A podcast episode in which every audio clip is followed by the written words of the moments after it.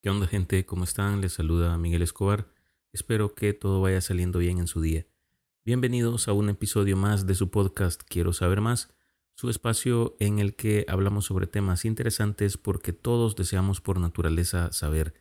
Y con eso en mente los invito a revisar los capítulos anteriores si esta es su primera vez por acá. En este episodio vamos a reflexionar un poco sobre un diálogo del filósofo estoico Lucio Aneo Séneca ya anteriormente en el episodio 80 hablamos sobre el diálogo de la felicidad y esta vez le toca el turno a la brevedad de la vida. Este eh, se trata de una epístola que Séneca le dirige a un tipo de nombre Paulino que pudo haber sido su cuñado, según he investigado. Quédense hasta el final para conocer de qué se trata esta obra y qué enseñanza nos deja. Comenzamos.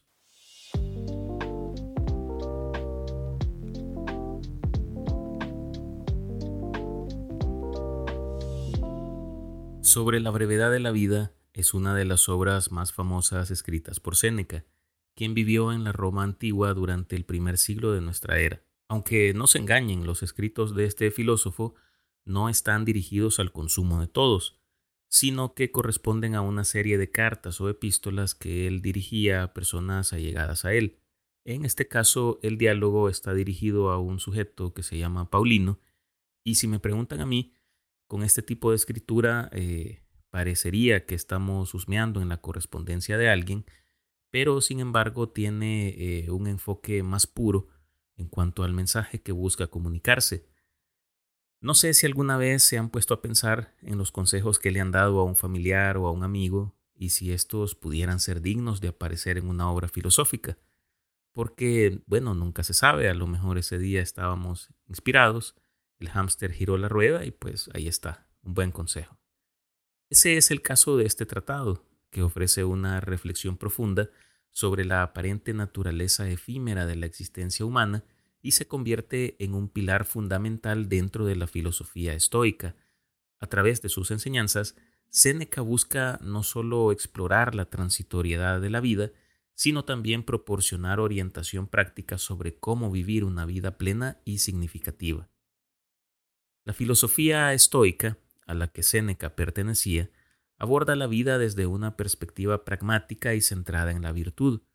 Por esta razón creo que sus ideas siguen vigentes aún a la fecha, pues están orientadas a la toma de acción para la obtención de resultados con una utilidad práctica en la vida.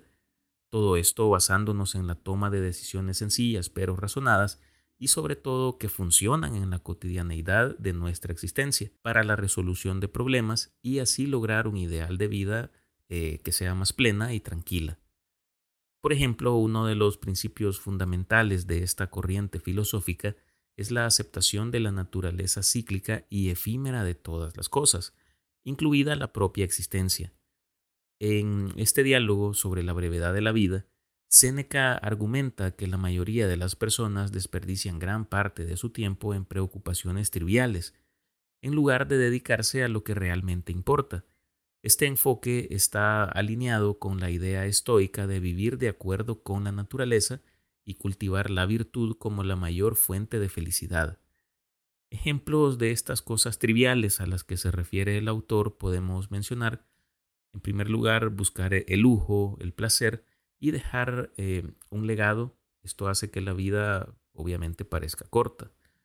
Estar ocupado toda la vida sin hacer algo realmente útil. Y por último, la carencia de habilidad para entender y apreciar que la vida siempre será tu responsabilidad y es lo único que importa.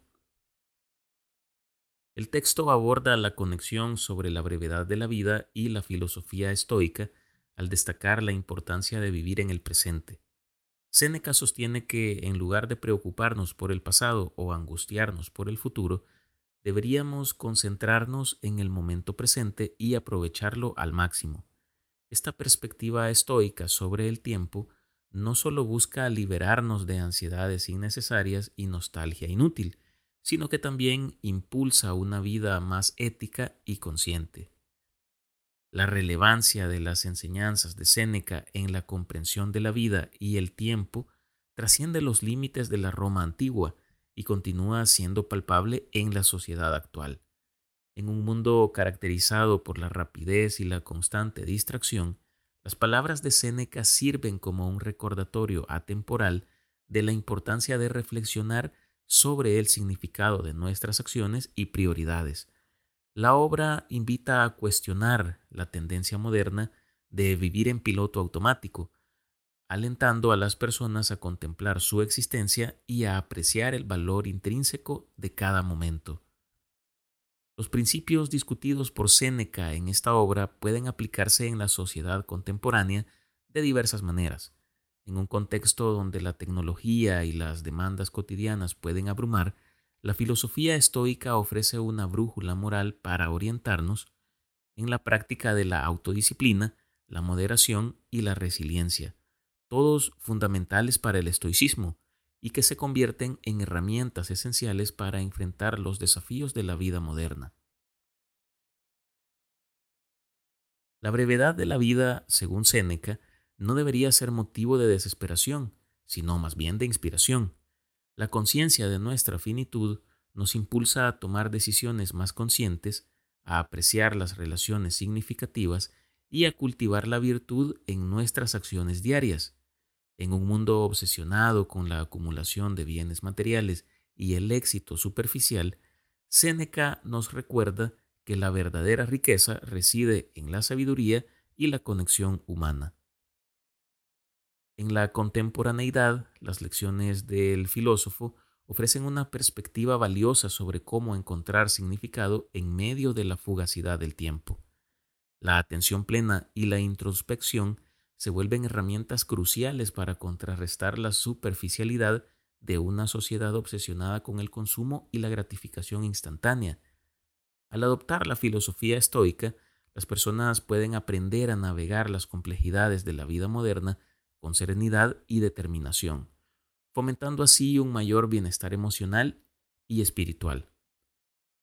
Ahora me gustaría compartirles algunos pequeños fragmentos del discurso a los que a mí me parecieron más trascendentales para apreciar en su amplitud la obra y sobre todo que nos pueden ayudar a reflexionar sobre nuestra propia vida. El número uno es el siguiente. No tenemos poco tiempo, sino que perdemos mucho. La vida es lo bastante larga y se ha concedido esta amplitud para lograr cosas muy interesantes, siempre que se invierta bien.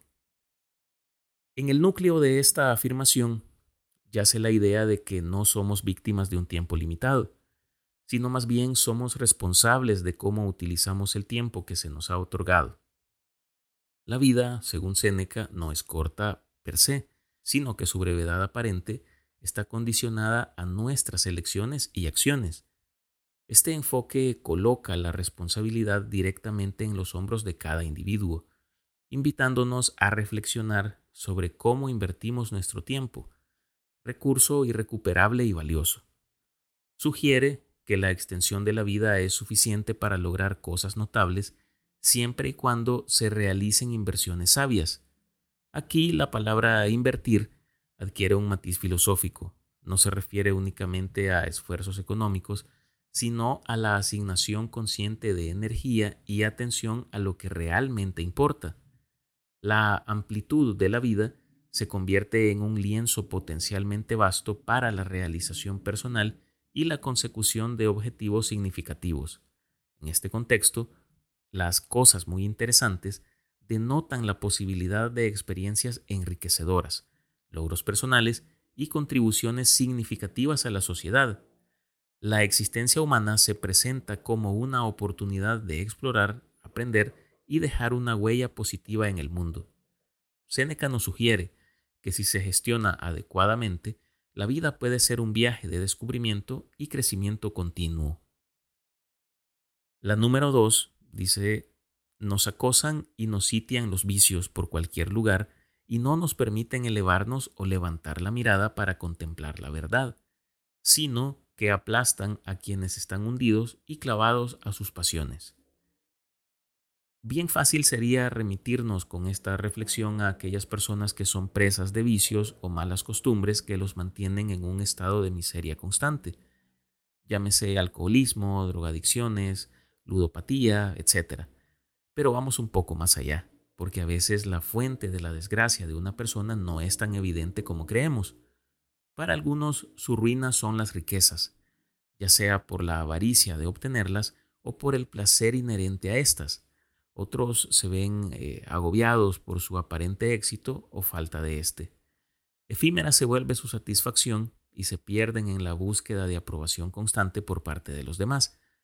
Y otros tantos, a falta de todo esto, se convierten en víctimas permanentes, personas peleadas con la vida, quejándose siempre de su desdicha, de la que hacen responsables a todos, menos a sí mismos.